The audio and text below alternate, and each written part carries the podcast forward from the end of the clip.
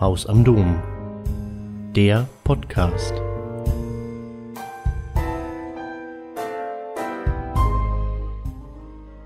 Herzlich willkommen heute Abend hier im Haus am Dom. Ich begrüße Sie ganz herzlich zu unserer Reihe Gesellschaft im Corona-Kapitalismus. Wie wollen wir leben? Wie wollen wir arbeiten? Mein Name ist Thomas Wagner. Ich bin hier in der Katholischen Akademie Studienleiter für Arbeit und Soziales in der einen Welt. Und wir haben diese vierteilige Reihe, die wir heute Abend beginnen, in guter Kooperation mit den Gewerkschaften hier in Frankfurt vorbereitet. Das ist zum einen der DGB Frankfurt, zum anderen Verdi Frankfurt und die Geschäftsstelle der EG Metall Frankfurt. Wir vier gemeinsam verantworten diese vier Abende, die wir jetzt in Überblick auch sehen können. Vier Abende, womit wir heute Abend beginnen zu dem Stichwort bedingungsloses Wachstum und autoritäre Ökonomie, wirtschaften wir uns in den Ruin.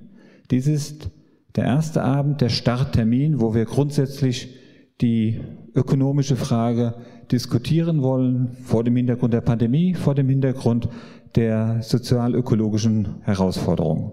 Am 3. März geht es dann weiter mit dem zweiten Abend. Dann geht es unter dem Motto immer noch da, die Klimakrise für eine zukunftsfähige Verkehrspolitik. Wir wollen dort die Mobilitätsfrage diskutieren, voraussichtlich auch im heißen Wahlkampf äh, hier in Frankfurt. Am 23. März geht es dann zum dritten Abend weiter zu dem Stichwort Geschlecht und Pandemie, Sorgearbeit, öffentliche Daseinsvorsorge und Arbeitszeitpolitik der Zukunft. Auch eine Grundfrage, die insbesondere im Rahmen der Pandemie aufgeploppt ist, wie sich die Sorgearbeit demokratischer und zukunftsfähiger aufstellen kann. Am 20. April, vielleicht dann auch schon wieder präsentisch, wir werden es sehen, werden wir dann zum Abschluss die Frage diskutieren, Wer zahlt die Corona-Zische? Sozialökologische Transformation, lokal und global. Ein herzliches Willkommen auch von mir. Ich freue mich sehr auf den Abend. Ja, wenn Sie mir vor einem Jahr gesagt hätten, dass Geschäfte zu sind, dass Schulen geschlossen sind, dass man nicht mehr ins Theater gehen kann, dass man nicht mehr ins Kino gehen kann, ich hätte das wirklich nicht für möglich gehalten. Ich erlebe diese Monate wirklich wie so eine Art Zäsur. Da gab es einen Strich, da wurde ein Strich drunter gesetzt. Das wirtschaftliche, das gesellschaftliche Leben auf breiter Front heruntergefahren und das ist überhaupt noch nicht klar, wie es jetzt weitergehen soll. Das Impfen, es hat begonnen, es läuft aber schleppend. Die neuen Mutationen des Virus machen sich breit, bereiten große Sorge, weil sie sich sehr, sehr schnell ausbreiten. In der kommenden Woche werden dann Bund und Länder nochmal beraten, wie es denn jetzt in Sachen Lockdown weitergehen wird. Wird es erste Öffnungen geben oder nicht? Wir wollen über die Folgen heute Abend reden. Welche Folgen hat diese Corona-Pandemie? Wie erleben wir das? Aber wir möchten vor allem, und das ist das ganz Wichtige, den Blick nach vorne wagen. Denn es geht nicht nur darum, äh, die Hände in den Schoß zu legen, abzuwarten, was kommt von Seiten der Politik, äh, von Seiten der Unternehmen. Nein, sondern wir können auch mitgestalten und wie diese Gestaltung aussehen kann, darüber wollen wir heute Abend sprechen. Ich darf Ihnen drei Gäste vorstellen. Ich fange an mit Frau Dr. Uta von Winterfeld. Sie ist uns zugeschaltet. Sie ist Projektleiterin zukünftige Energie- und Industriesysteme im Wuppertal-Institut für Klima, Umwelt und Energie. Einen schönen guten Abend nach Wuppertal. Professor Dr. Ulrich Brandt ist zu Gast, ist aus Wien gekommen, ist Politikwissenschaftler an der Uni dort und Dr. Hans-Jürgen Urban ist in der Runde geschäftsführendes Vorstandsmitglied bei der IG Metall. Bevor wir jetzt darüber sprechen, wie wir mit der Situation umgehen, wie wir die Zukunft gestalten können, Herr Urban, was glauben Sie, wenn in der kommenden Woche die Diskussionen zwischen Bund und Länder losgehen, müssen die Lockdown-Maßnahmen verlängert werden? Was glauben Sie, was wird da passieren? Werden die Maßnahmen verlängert? Äh, äh, ich weiß es natürlich genauso wenig wie andere, aber ich gehe davon aus, dass die Zahlen, die wir kennen, so unpräzise und unzuverlässig wie sie sind, signalisieren, dass der Rückgang der Pandemie doch relativ langsam vonstatten geht, äh, so dass ich davon ausgehe, dass Mitte Februar noch kein Zeitpunkt sein wird, die Maßnahmen zu lockern, sondern ich gehe davon aus, dass die Maßnahmen auf jeden Fall verlängert werden. Äh, ob sie verschärft werden, wird von ganz verschiedenen Punkten abhängen. Ich sehe allerdings, und das ist schon ein Punkt, der mitdiskutiert werden muss, eine schwindende Akzeptanz in der Bevölkerung gegenüber den Maßnahmen, die sehr unterschiedliche Ursachen hat. Und ich will einfach nur zwei Punkte nennen, die mir besonders auffällig sind. Das eine ist schwindende Akzeptanz aufgrund der zunehmenden Inkonsistenz der Maßnahmen, die getroffen werden. Das passt vielfach nicht zusammen. Ähm, es scheint nicht effektiv zu sein. Es gibt Bereiche, wo die wirklich runtergefahren werden. Es gibt andere Bereiche, wo größere Menschenzusammenkünfte nach wie vor vorhanden sind. Das Feld der Schulen wird sehr unterschiedlich gehandhabt. Äh, die Anreise zu denen, die noch arbeiten, an ihren Arbeitsplatz wird sehr unterschiedlich gehandhabt. Also Effizienzzweifel in der Bevölkerung. Und es gibt natürlich auch Zweifel an der Gerechtigkeit, der Verteilung der Kosten äh, und der immer noch vorhandenen Erträge äh, mit Blick auf die Art und Weise, wie die ähm, ähm, Maßnahmen gehandhabt werden. Und auch das sieht man. Und da werden wir noch intensiver diskutieren müssen. Ähm, was liegt an der Therapie der Maßnahmen, was sind aber auch strukturelle gesellschaftliche Ursachen, weil sicherlich die Pandemie, wie sie sich verbreitet, äh, ja doch eine Menge an Verschärfungen von sozialen Spaltungen, von Ungerechtigkeiten hat, die sicherlich nicht durch das Virus hervorgerufen worden sind, sondern die ihre Ursachen in den Strukturen haben, in der Gesellschaft, in der wir leben und wirtschaften. Und ich glaube, das sind die beiden Felder, die man zusammen sehen muss, aber auch analytisch ein bisschen trennen muss. Weil sonst wirkt alles so, als sei mit dem Ende der Pandemie die Welt wieder heile und das ist ja mit Sicherheit nicht. Frau von Winterfeld, wie erleben Sie die Situation? Was kommt bei Ihnen an? Ich denke, dass der Druck ähm, im Bereich Schulen und Kitas was zu tun sehr stark anwachsen wird und auch da kann ich schlecht einschätzen, wie die Geschichte weiter und ausgeht. Ich denke schon, es wird auch ein bisschen immer wieder ein Abwägen und möglicherweise auch ein Hin und Her Wie wird es in Österreich gesehen? Na, zum einen hat ja die österreichische Regierung vor ein paar Tagen beschlossen, dass gelockert wird ab nächsten Montag, dass es offensichtlich einen Druck gibt, auch einen Unmut natürlich in der Bevölkerung. Es gibt enorme auch Lernprozesse, also wie die Universität Wien jetzt, also mein Arbeitsplatz sich im letzten Jahr digitalisiert hat. Das hätten wir uns, so wie Sie einleitend gesagt haben, vor allem ja überhaupt nicht vorstellen können, ähm, wie schnell die Umstellung ist, wie schnell dann auch hybride Lehre möglich war am Anfang des ähm, Wintersemesters. Und mich beschäftigt auch im Anschluss dessen, was schon gesagt wurde, ähm, es ist ja nicht so, dass jetzt die Krise ist und dann geht es weiter, sondern es wird ja jetzt schon in der Krise deutlich, dass wir äh, Ungleichheitsstrukturen haben, dass ähm, wer muss jetzt arbeiten, wer, wessen Arbeit wird gut bezahlt, nicht gut bezahlt, also wer kommt wie durch die Krise. Kürzlich sagte jemand, äh, ein Kollege in Österreich, das ist in Österreich noch klientelistischer, noch stärker auf die Interessengruppen dann abgestimmt als in Deutschland. Da ist sicherlich was dran. Und gleichzeitig ähm, ist es, ähm, wird auch jetzt in der Krise bereits agiert. Also wir warten ja nicht auf irgendwas, sondern es gibt den berühmten ähm, Satz von Winston Churchill, lass eine Krise nie ungenutzt gehen. Und wo wir jetzt auch schon analytisch in unseren Diskussionen und dann auch politisch darauf achten sollten, wer versucht jetzt bereits, welche Akteure und wahrscheinlich eher die mächtigen Akteure, versucht die Krise, die Krisenpolitiken in die eigene Richtung zu lenken. Also die enorme Aufwertung der digitalen äh, Unternehmen natürlich. Äh, jetzt die ähm, neuen Heroen der Wirtschaft sind natürlich die Pharmaunternehmen, die die Impfstoffe ähm, produzieren sollen. Und da genau hinzuschauen, auch was sind Verteilungswirkungen, wie agiert da die Politik, welchen Kräften äh, lässt sie gegenüber lässt sie eher nach und ähm, wer wird eben auch ähm, benachteiligt? Das sind Fragen, die wir schon jetzt diskutieren müssen. Es reicht nicht zu sagen, Hauptsache wir kommen mal durch die Krise, weil wer ist das wir? Und danach äh, werden wir schauen, sondern jetzt werden ganz wichtige Weichen gestellt. Ich möchte noch ganz kurz äh, bei den Maßnahmen bleiben, was auf uns äh, drauf zukommt, Frau von Winterfeld. Es ist ja schon immer Lockdown ist das eine, was auf uns drauf zukommen könnte, also einfach eine Verlängerung der Maßnahmen. Aber es geht ja mittlerweile auch weit darüber hinaus. Es gibt Leute, die sagen, wir bräuchten sowas äh, wie Zero-Covid, wir bräuchten um, einen umfassenden europäischen Lockdown für eine ganz bestimmte Zeit. Was verspricht man sich davon? Ja, ich denke, die Hoffnung ist, ähm, als könnte das so sein wie ohne das Virus, äh, zu einem Zustand zurückzukehren, wo es das noch nicht gegeben hat. Und das ist eine Hoffnung, die, denke ich, aussichtslos ist, weil es gibt Gründe dafür, dass dieses Virus entstanden ist. Und das ist auch was, was mir in der ganzen Debatte überhaupt ganz viel zu wenig diskutiert wird, weil es wie ein Lehrstück ist, was uns darauf hinweist, was anders zu machen wäre. Ich führe es aber jetzt nicht aus, weil Sie mich nicht genau danach gefragt haben, ähm, würde das an späterer Stelle aber gerne tun.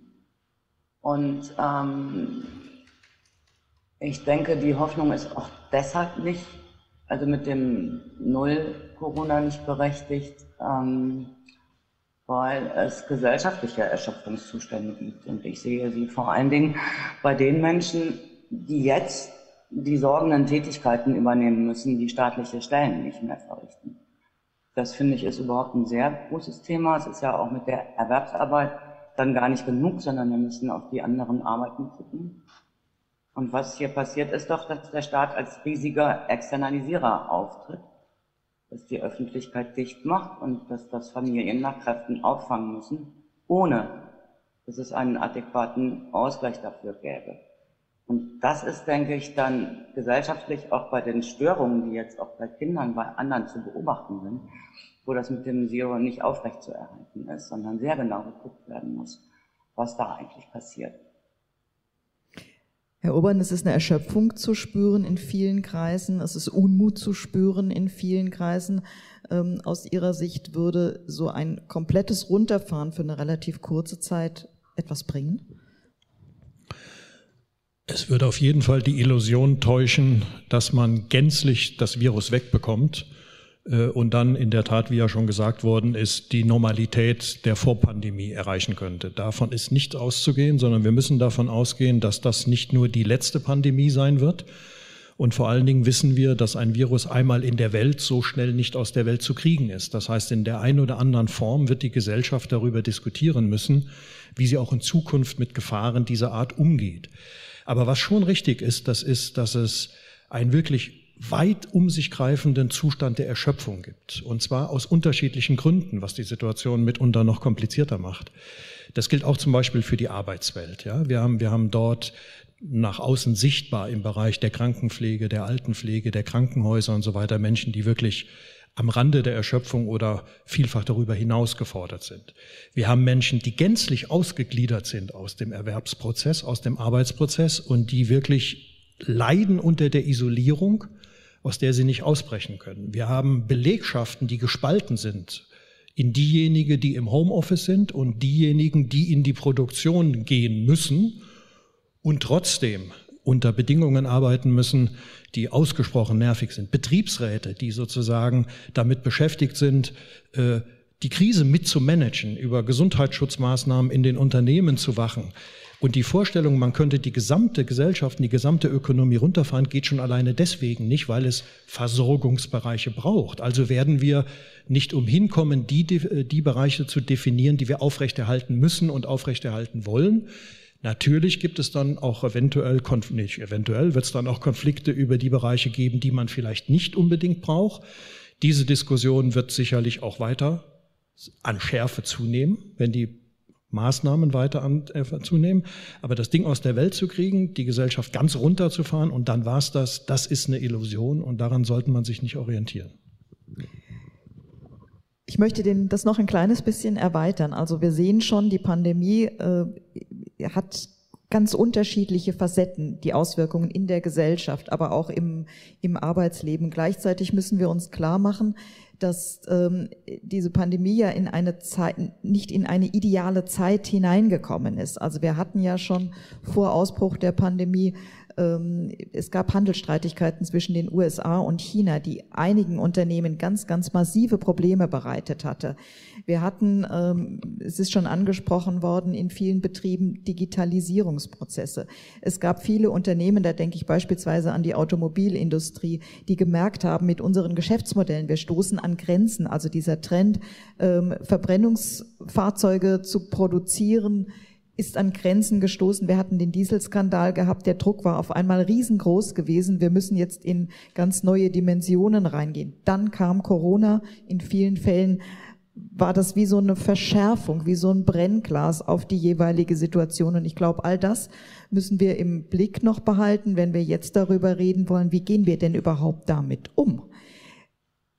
Viel ist schon getan worden. Es ist viel von Seiten der äh, Regierungen, der internationalen Regierungen auch getan worden. Von Seiten der Notenbanken ist viel getan worden, um nicht alles ins Bodenlose hineinfallen zu lassen. Wir haben in vielen Betrieben, es gibt sowas bei uns hier wie Kurzarbeiterregelungen, äh, die Insolvenzantragsordnung ist vorübergehend außer Kraft gesetzt worden. Das heißt also, ähm, es gibt Maßnahmen, äh, ein Unternehmen muss nicht mehr unbedingt sagen, Mensch, mir steht das Wasser bis zum Hals, sondern man, man versuchte jetzt wirklich Zeit zu schaffen. Und in all den vergangenen Monaten ist auch sehr viel schon getan worden. So, wie soll es weitergehen? Wie soll es, wenn wir diese Pandemie einigermaßen im Griff haben, wie soll es dann weitergehen? Und an diesem Punkt würde ich jetzt mit Ihnen gerne auch weiter ähm, diskutieren. Die Hände in den Schoß legen, das muss nicht sein, das ist doch sehr kontraproduktiv, sondern wir können gestalten und da gibt es jetzt nun ganz verschiedene Möglichkeiten. Ein Punkt möchte ich vorher herausgreifen, ähm, der ja immer wieder propagiert wird. Die Wirtschaft muss wachsen. Wir müssen möglichst schnell wieder auf das Niveau kommen in möglichst vielen Bereichen, ähm, wie das vor Ausbruch der Pandemie der Fall gewesen ist. Äh, welche Bedeutung hat denn Wirtschaftswachstum, Herr Brandt, um aus so einer schwierigen Lage wieder herauszukommen? Ja, bevor ich darauf eingehe, möchte ich noch mal ganz kurz vielleicht auch für die weitere Diskussion schon hinterfragen, ist da schon so viel getan worden oder ist nicht viel an bestimmten Bereichen wenig getan worden, nämlich wirklich die Frage ähm, einer, wer bezahlt für die Krise mittelfristig zu stellen, die Frage, wie werden auch die enormen Vermögen, die Reichtümer, die es ja in dieser Gesellschaft gibt, zu, potenziell zu einer solidarischen Finanzierung herangezogen. Bisher soll es der Staat machen, der Staat verschuldet sich hochgradig. Äh, das sind noch offene Fragen. Also ich glaube, dass jetzt, ich glaube, Hans-Jürgen Obern hat es in einem Interview mal Notpragmatismus genannt. Es gibt einen Notpragmatismus oder andere sagen einen Keynesianismus mit Auslaufdatum. Äh, also der Staat interveniert sehr stark in die Wirtschaft mit keynesianischer Wirtschaftspolitik. Aber ähm, ich denke, es ist nicht genug getan in dem Sinne, dass auch ehrlich gefragt wird, nicht nur das, was wir gerade hatten mit Zero-Covid, also was ist da die Möglichkeit, sondern ähm, was brauchen wir wirklich, um dann aus dieser Krise herauszukommen? Und jetzt komme ich zu Ihrer Frage, die nicht nur eine Antwort hat. Und die Antwort, die zurzeit dominiert, nennen wir das Herbstgutachten der sogenannten Wirtschaftsweisen, also von letztem Jahr, wir wachsen aus der Krise raus. Gar kein Problem mit der Verschuldung. Wenn das wieder losgeht, wenn der Wirtschaftsmotor, der Wachstumsmotor wieder anspringt, dann kriegen wir das alles hin. Wir werden die Schulden zurückbezahlen und anderes. Und Wirtschaftswachstum bedeutet ja erstmal, volkswirtschaftlich gesprochen, eine jährliche Zunahme an, an der Produktion von Gütern, Dienstleistungen, die messbar sind, die in Geld messbar sind. Der Uta von Winterfeld wird das gleich ergänzen, als es ist ihr Forschungsgebiet. Ganz viel an Wohlstand ist ja gar nicht messbar, ist ja gar nicht in Geld ausgedrückt. Allerdings ist eine kritische Perspektive auf Wirtschaftswachstum, dass es ja nicht nur darum geht, haben wir mehr von etwas, wird mehr von etwas produziert, wird dafür mehr gearbeitet im Sinne von Lohnarbeit, dann muss man fragen, was wird mehr produziert? Sind es äh, Flüge, sind es äh, dicke Autos, sind es Rolex-Uhren oder sind es eben Basisversorgung, sondern was treibt das Wirtschaftswachstum an? Das ist die Frage, wo wir auch, ähm, die, die Reihe steht ja unter dem Titel Corona-Kapitalismus, ähm, sicherlich nochmal darauf kommen. Das Wirtschaftswachstum wird angetrieben, weil es Profitinteressen gibt. Und diese Profitinteressen sind sehr machtvoll in unserer Gesellschaft äh, organisiert und implementiert. Natürlich heißt Wachstum auch mehr Verteilungsspielraum für gewerkschaftliche Tarifverhandlungen, heißt Wirtschaftswachstum mehr Spielraum für den Staat. Aber erstmal ist der Treiber in unserer Gesellschaft ein Profitinteresse, weil investiert wird, weil mehr herauskommen muss. Und wenn wir es so lesen, also nicht Wachstum, alles wird ein bisschen schöner, alles wird ein bisschen mehr, sondern Wachstum hat erstmal einen ganz starken Motor. Und den zu hinterfragen, dazu gibt es ja eine Diskussion seit zehn Jahren. Ich selber war Mitglied einer Enquete-Kommission im Deutschen Bundestag, die jetzt genau vor zehn Jahren ihre Arbeit aufgenommen hat, Wachstum, Wohlstand, Lebensqualität, wo ja genau versucht wurde, alles, was dranhängt an Problemen, Arbeitsverdichtung, Stress, Machtfragen, ökologische Fragen in den Blick zu bekommen. Aus meiner Sicht müssten wir so ran und das dann mit der Corona-Krise verbinden. Wachstum heißt aber auch dass ich meinen Arbeitsplatz behalten kann, dass ich, ähm, ja, dass ich meinen Job behalten kann dann. Da wird Ihnen der Gewerkschafter gleich was zu sagen, ob das notwendig so ist. Also ich stimme bei der Analyse dem, was Ulrich Brandt gesagt hat, zu. Die Debatte, die wir jetzt ganz dringlich wieder aufnehmen müssen und die durch die Corona-Politik ja ein Stück weit unterbrochen war. Es gibt ja auch diese schöne Formulierung, dass die Corona-Krise als große Unterbrechung sich Geltung verschaffen hat, ist meiner Auffassung nach nicht so stark zu führen, pauschal Wachstum ja oder nein, sondern sie ist differenzierter zu führen. Sie ist zu führen über die Frage, was soll wachsen und was nicht und vor allen Dingen, und das ist, glaube ich, der richtige Punkt, den Ulrich Brandt gemacht hat, was treibt das Wachstum an? Was oder wer bestimmt darüber, was wachsen soll und was nicht? Und da, glaube ich, haben wir einen Diskussionsstand, und ich würde sagen, der hat sich auch in den Gewerkschaften mittlerweile etabliert, dass die alte Form des Wachstums, die wir jahrzehntelang hatten und die natürlich auch Grundlage gewerkschaftlicher Verteilungspolitik gewesen ist, an Grenzen gestoßen ist und die Reaktivierung dieser alten Form des Wachstums gewinngetrieben, ohne wirkliche Prüfung, ob das, was wächst, wohlstandsfördernd ist und umweltverträglich ist, dass diese Form des Wachstums nicht reaktiviert werden darf als Krisenlösungsstrategie. Die, die Gefahr ist riesengroß. Sondern, und das wird die entscheidende Frage sein, sind wir in der Lage, gesellschaftlich zu einem Mechanismus überzugehen, in dem durch demokratische politische Prozesse darüber diskutiert und entschieden wird, was soll wachsen, unter welchen Bedingungen, zu wessen Gunsten und was nicht. Ich habe versucht, den Gedanken der Wirtschaftsdemokratie wieder aufzunehmen, um diese Debatte weiterzuführen. Also schlicht und einfach die Idee, die profitorientierte Steuerung des ökonomischen Prozesses zu ersetzen durch demokratische Prozesse. Das ist jetzt sehr abstrakt und auf der Ebene einfach gesagt. Das ist ein hochkomplizierter, hochkonfliktorischer Prozess, weil wir werden nicht nur die Bereiche haben, die wachsen, sondern wir werden auch die Bereiche haben, die schrumpfen sollen. Und wenn wir Bereiche haben, die schrumpfen sollen, dann müssen wir Antworten finden, was mit den Menschen passiert, die in diesen Bereichen beschäftigt sind. Und ich bin Vorstand der IG Metall. Ich weiß, wovon ich rede, wenn ich über diese Bereiche rede. Ich rede natürlich über den Bereich der Automobilindustrie und andere Bereiche. Und deswegen sind die differenzierten Fragestellungen auch unterschiedlich zugeordnet zu den Akteuren. Und unsere Aufgabe wird sein, in dieser Diskussion nicht das Plädoyer zur Rückkehr des alten gescheiterten Wachstumsmodells laut zu machen, sondern darüber nachzudenken, was mit denjenigen, die in den Bereichen sind, die gesellschaftlich wahrscheinlich keine Akzeptanz für weiteres Wachstum finden werden, passieren soll und wie eine sozial-ökologische Transformation so vonstatten gehen kann, dass wir den Menschen auch zumuten können, dass sie mitmachen bei diesem Prozess, obwohl die Gefahr nicht gering ist, dass sie erst einmal die Opfer dieses Prozesses sein werden. Das ist eine hochkomplizierte Angelegenheit und eine Riesenaufgabe. Es tut vor allen Dingen weh, wenn ich auf einmal merke, in dem Unternehmen, wo ich jahrzehntelang gearbeitet habe, das soll abgebaut werden, dass die, die Geschäftsmodelle funktionieren einfach nicht mehr. Was wird dann mit mir? Ich ähm, es ist in der Tat so, ich habe das vorhin gesagt und das ist wirklich, äh, das trifft wirklich die Realität. Auch zum Beispiel in der Automobilindustrie ist angekommen, dass die Art und Weise, wie wir gewirtschaftet haben, die Art und Weise auch in diesen Sektoren so nicht weitergehen wird. Jetzt ist die Frage, in welche Richtung geht's?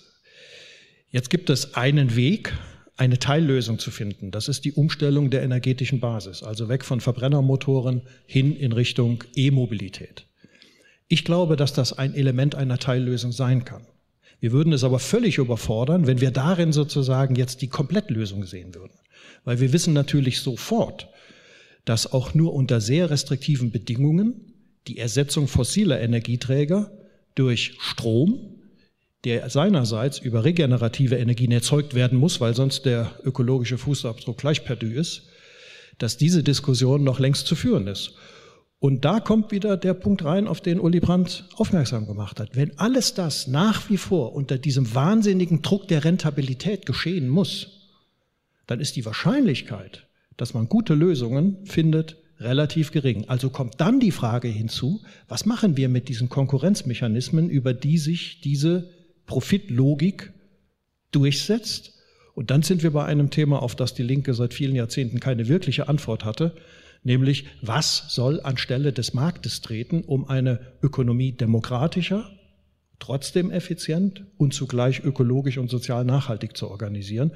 Da haben wir uns ein Stück weit die Zähne dran ausgebissen bisher. Und die Diskussion werden wir jetzt aber weiterführen müssen.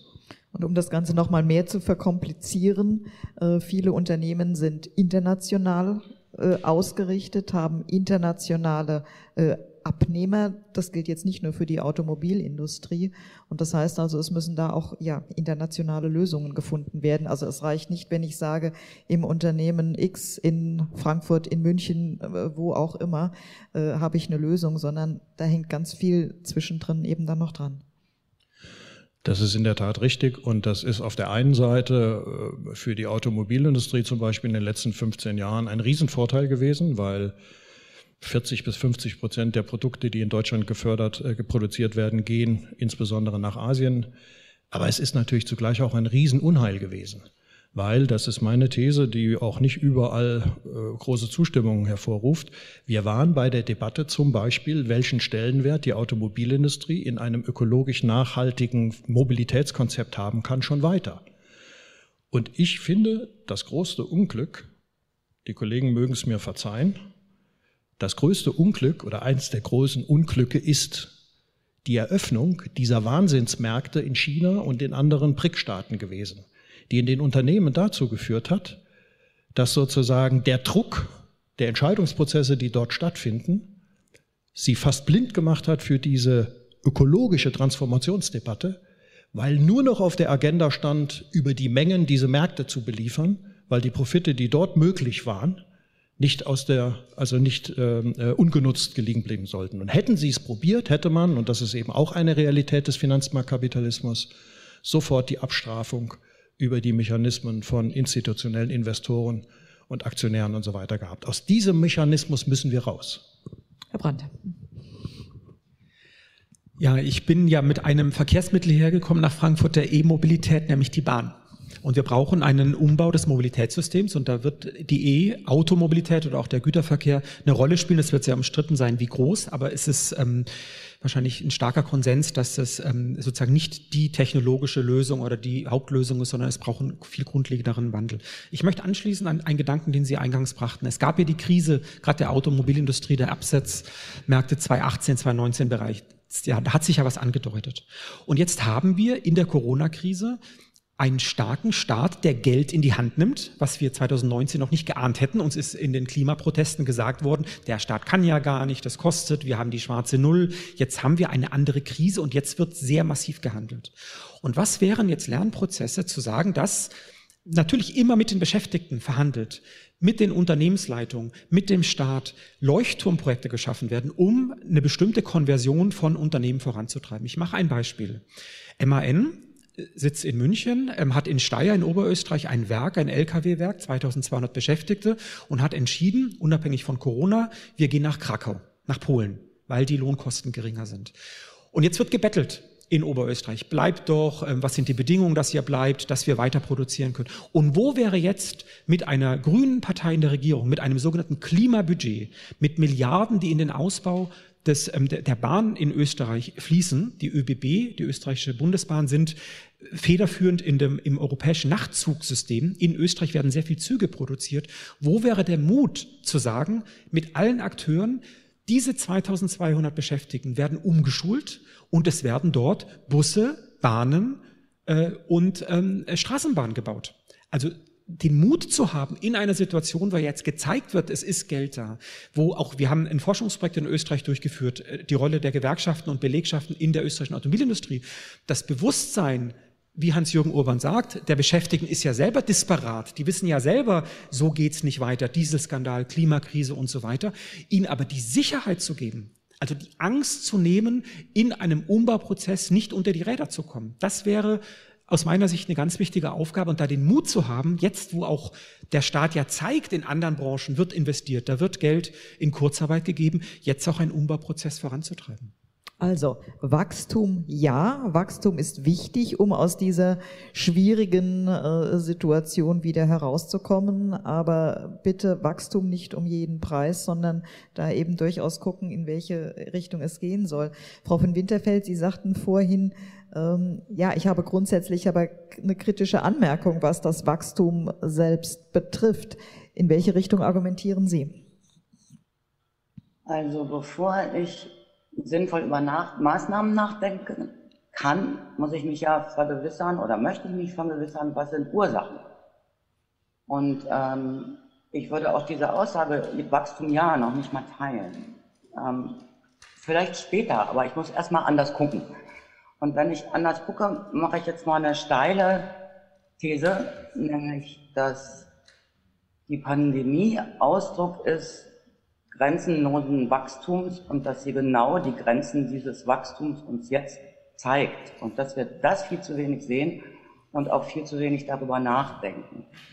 Ich beziehe mich hier auf die politische Virologie, also die nicht nur nach Viren unter dem Mikroskop schaut, sondern danach fragt, wie entstehen denn, in welchen gesellschaftlichen Kontexten entstehen eigentlich diese Viren.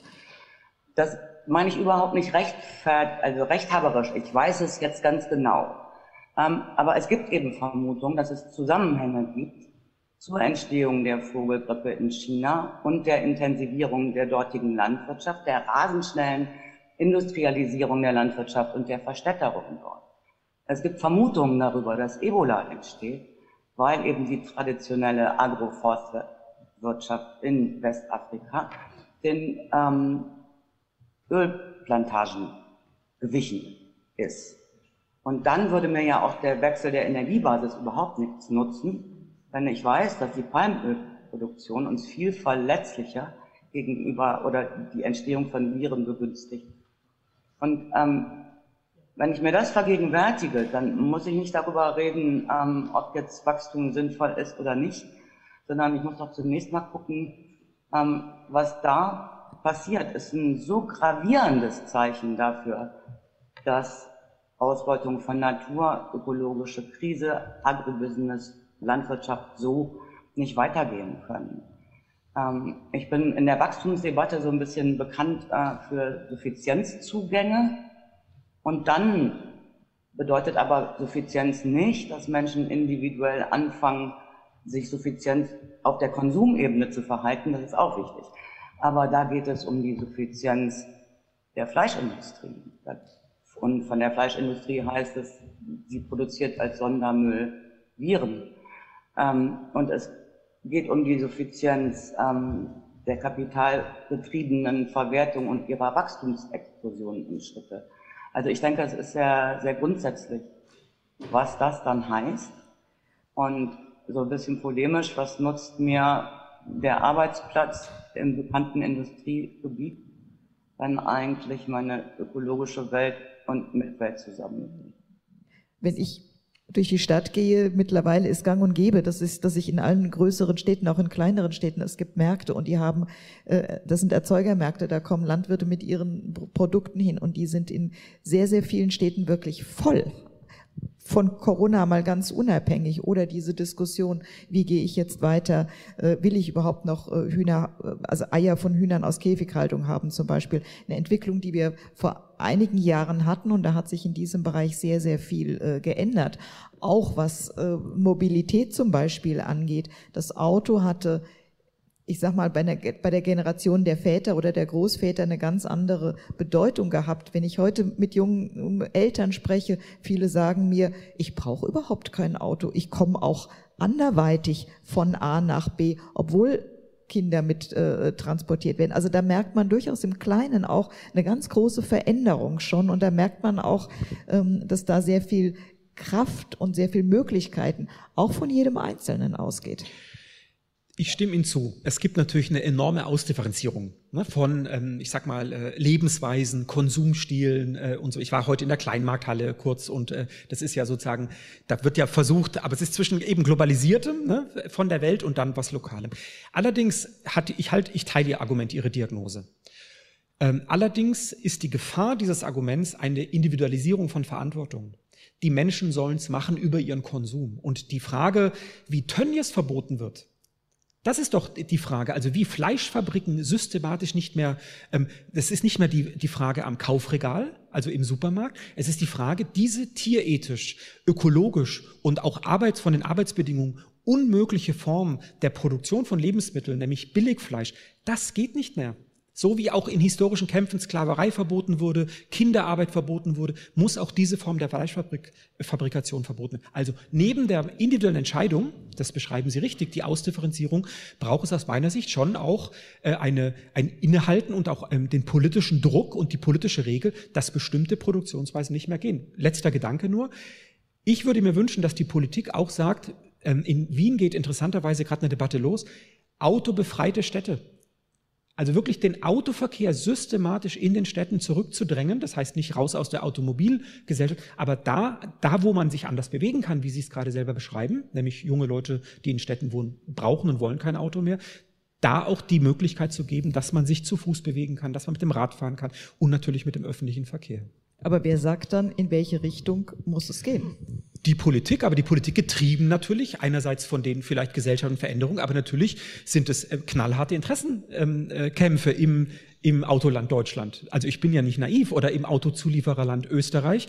Deshalb mein Argument, die Krise zu nutzen und zu sagen, das geht nicht von jetzt auf gleich, aber ein Möglichkeitsfenster zu öffnen für einen Umbau des Mobilitätssystems, sozusagen Druck zu nehmen ähm, aus dem Exportweltmeister Deutschland und gesellschaftlich aus meiner Sicht sinnvollere Produkte für Mobilität herzustellen. Herr Urban. Also ich glaube, dass wir hier an einem ganz wichtigen und positiven ähm, Streit um den Begriff Wachstum sind, äh, der, der, sehr, sehr konstruktiv und sehr produktiv ist. Also ich würde dem Uli Brandt auf jeden Fall zustimmen. Im Ergebnis muss es darauf hinauslaufen, dass es ein anderes Lebens-, Wohlstands- und Entwicklungsmodell ist. Äh, also auch in meiner Vorstellung, wenn die energetische Basis gänzlich ausgetauscht wird, wenn nicht mehr über privaten Profit, sondern über gesellschaftliche Planung und Demokratie und wenn nicht mehr Tauschwert, sondern Gebrauchswert orientiert Ökonomie organisiert wird, dann ist das etwas qualitativ anderes wie das, was wir heute haben. Das ist wahrscheinlich nicht der, nicht der Dissens. Die Frage ist, macht es Sinn, am Wachstumsbegriff festzuhalten? Und da würde ich sagen, ja. Äh, und zwar, weil wir uns auch einer gewissen Illusion nicht hingeben sollten. Es wird auch Elemente konventionellen Wachstums geben müssen. Wenn wir den Gesundheitssektor ausbauen, dann brauchen wir mehr Menschen, die in diesem Bereich arbeiten. Dann wird es mehr Einkommen geben, dann wird es mehr Konsum geben. Dann werden wir mehr Gebäude bauen. Dann werden wir auch andere Elemente ausdehnen müssen, die klassisches wirtschaftliches Wachstum sind. Das, glaube ich, sollte man auch zugestehen. Und zweitens glaube ich, dass der Begriff des Wachstums den Vorteil hat, dass er eine Brücke schlägt zwischen der positiven Utopie des anderen Wohlstandsmodells und der heutigen Realität. Wenn man sagt, wir wollen darüber entscheiden, was wachsen soll und was nicht, kann man sich was darunter vorstellen. Wenn man zu abstrakt von einem anderen Wirtschafts- und Wohlstandsmodell redet, ist es für viele Menschen wahrscheinlich schwer, zumindest Übergänge darüber hin zu denken. Und deswegen glaube ich, dass das ein wichtiger Punkt ist. Es ist auch ein sehr wichtiger Punkt, was Sie angesprochen haben. Natürlich müssen wir auch ansetzen an Elementen, die sich heute schon herauskristallisieren. Auch ich als Vertreter der IG Metall bin nicht der Auffassung, dass große Städte automobilgerecht hergerichtet werden müssen, sondern auch ich bin der Auffassung, dass natürlich, wenn man vorankommen will, bei der Reduzierung von Emissionen, gerade in den großen Städten, wo das möglich ist, das Automobil eine ganz andere, viel geringere Rolle haben wird in Zukunft und der öffentliche Personennahverkehr eine ganz andere haben würde. Aber auch das wird mit Elementen des traditionellen ökonomischen Wachstums herausgehen. Und wenn das so stimmt, was mir die Städteplaner sagen, zum Beispiel in Frankfurt, wird es mindestens 30 Jahre dauern, bis man die öffentliche Verkehrsinfrastruktur in Frankfurt so ausgebaut haben kann, dass das Ein- und Auspendeln nach Frankfurt gänzlich ohne Automobile stattfinden kann. So viel Zeit werden wir nicht haben. Und deswegen glaube ich, dass die, der, der zu pauschale und zu schnelle Abschied vom Wachstumsbegriff uns zumindest in die Gefahr hereinbringt, die Menschen nicht wirklich mitnehmen zu können, weil die Lücke zu dem, was an Utopien, an denen ich zustimme, äh, skizziert wird und dem, was die reale Erwartung und die reale Erfahrung ist, zu groß ist. Vielleicht kann da gerade die jetzige Situation aber auch eine Hilfe sein, eine Erleichterung sein, weil man ja auf einmal merkt, meine Güte, äh, wir werden mit Dingen, wir werden mit Problemen konfrontiert, äh, die wir uns so gar nicht vorstellen konnten. Wir wurden reingeworfen in diese Situation und äh, jetzt auf einmal zu Hause arbeiten, wenn ich im ländlichen Raum lebe, ist überhaupt kein Problem mehr. Und das kann ja wiederum auch Mut machen, über neue Modelle nachzudenken. Also vielleicht gerade, weil man diese Erfahrung jetzt gemacht hat. Ja wir schaffen das. Es geht vielleicht nicht ruckelos, aber wir können da trotzdem was bewegen. Also das ist absolut richtig, aber da kommen jetzt wieder ein paar Punkte hinzu, die wir mitdiskutieren müssen. Äh, zum Beispiel das Thema der sozialen Ressourcen, die zur Verfügung stehen. Ja, wir diskutieren jetzt hier aus der Perspektive von Wien oder von Frankfurt. Äh, ein großer Teil meiner Kolleginnen und Kollegen, die wohnen nicht in den großen Städten, die wohnen irgendwo anders, die müssen irgendwie zur Arbeit kommen oder die müssen und wollen auch irgendwie in die Stadt kommen und so weiter. Wir werden nicht alles mit Schienen und mit öffentlicher Infrastruktur zumachen können. Wir werden zum Beispiel in diesen Bereichen meiner Auffassung nach äh, individuellen elektrogetriebenen Verkehr haben müssen. Äh, es ist auch eine Frage des sozialen Status und es ist eine Frage des, Wohn, des Wohnbereichs, was leistbar, was vorstellbar und was auch äh, äh, bevorzugt wird. Also das darf man, glaube ich, nicht vergessen. Aber Sie haben trotzdem einen wichtigen Punkt gemacht und ich will das unterstreichen. Wir müssen an den positiven Erfahrungen, die die Menschen heute schon gemacht haben, ja, mit umweltverträglichen Elementen des Lebens, anknüpfen, um zu zeigen, dass das alles gar nicht so utopisch ist. Wir haben nur ein Problem. Wir müssen schnell machen. Ich habe mir heute noch mal die Zahlen angeschaut. Ja? Wenn wir bis 2050 gänzlich klimaneutral werden wollen, dann bedeutet das, ich habe mir die Zahlen im Einzelnen nochmal angeschaut, Bundesregierung sagt 55 Prozent Reduktion der Treibhausgase bis 2030. In der EU wird diskutiert 60 Prozent Reduktion. Ich glaube, Agora Energiewende, das habe ich mir nochmal angeschaut. Ich glaube, das Wuppertaler Institut sagt auch 60 Prozent reicht nicht, es müssen mindestens 65 Prozent sein. So, äh, bis 2030. Wir haben heute 2021. Das heißt, wir haben neun Jahre Zeit. Neun Jahre Zeit, um sozusagen fast, nee, nicht fast, sondern eine Revolution in der Art und Weise des Wirtschaftens hinzubekommen. Ich glaube, dass man da die Menschen mitnehmen muss, auch mit Erfahrungen, die ihnen konkret sichtbar machen, wie das gehen kann. Und es wird nicht reichen, die positive Utopie zu formulieren, und die Menschen dann alleine zu lassen ohne Übergangsforderung. Ich glaube, wir werden zu einem beschleunigten, reformistischen Transformationsprozess gezwungen, den wir als Linke, die wir doch grundsätzlich die Mängel des Kapitalismus kritisieren, nicht besonders gut finden, wo wir immer ein bisschen zurückhaltend sind. Aber ich glaube, die Zeitlogik des drohenden Klimakollaps zwingt uns auf, neu zu denken und linke Konzepte, die eine zu lange Zeitperspektive brauchen, kritisch zu überprüfen. Wie wollen wir leben? Wie wollen wir arbeiten, Frau von Winterfeld? Was ist Ihnen da wichtig?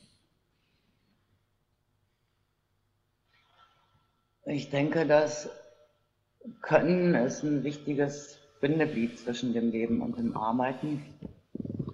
Und dann stelle ich die Frage anders, wie kann gelingen, dass die verschiedenen Talente, Tätigkeiten, Fähigkeiten in einer guten Art und Weise zur Entfaltung kommen können?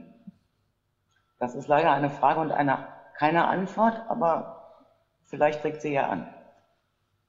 Herr Brandt, was ist Ihnen wichtig?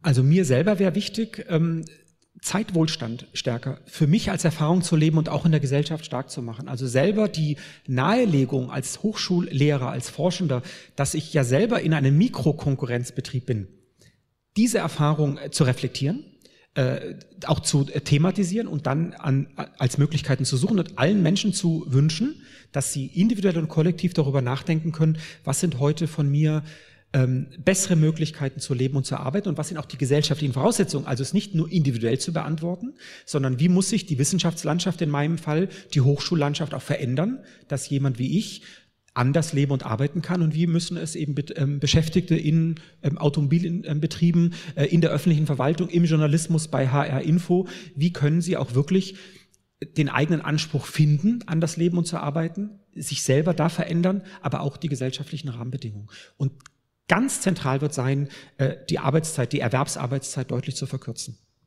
Wie wollen wir leben? Wir wollen, wir arbeiten, Herr Urban. Was ist Ihnen wichtig?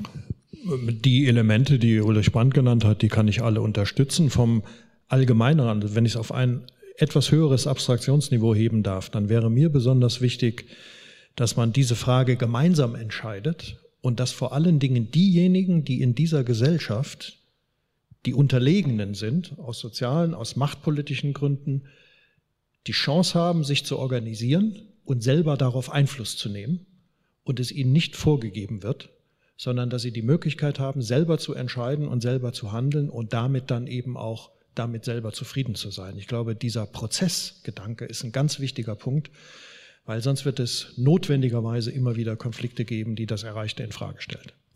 Bedingungsloses Wachstum und autoritäre Ökonomie wirtschaften wir uns in den Ruin. So ist der heutige Abend überschrieben gewesen. Wir haben gesehen, es gibt sehr große Herausforderungen. Es gibt aber auch durchaus Möglichkeiten, die Zukunft zu gestalten. Und diese Möglichkeiten hat wirklich jeder Einzelne in der Hand mit, in, mit seinen Möglichkeiten äh, in seinem äh, Bereich. Ähm, ich möchte Sie an dieser Stelle auch noch neugierig machen auf das, was in den kommenden Wochen in dieser Reihe noch äh, an Themen kommt. Äh, am 3. März geht es weiter, immer noch da die Klimakrise für eine zukunftsfähige Verkehrspolitik. Äh, Im März dann auch Geschlecht und Pandemie, Sorgearbeit, öffentliche Daseinsvorsorge und Arbeitszeitpolitik der Zukunft. Und dann im April, wer zahlt denn die Corona-Zeche, sozialökologische Transformation lokal und global. An dieser Stelle ein ganz, ganz herzliches Dankeschön an Sie drei in der Runde, an äh, Frau Professor Dr. Uta von Winterfeld vom Wuppertal-Institut für Klima, Umwelt und Energie, äh, an Professor Dr. Ulrich Brandt, Politikwissenschaftler an der Uni in Wien und an Dr. Hans-Jürgen Urban, Vorstandsmitglied, geschäftsführendes Vorstandsmitglied bei der IG Metall. Und ich sage danke für Ihr Interesse, einen schönen Abend und bleiben Sie gesund.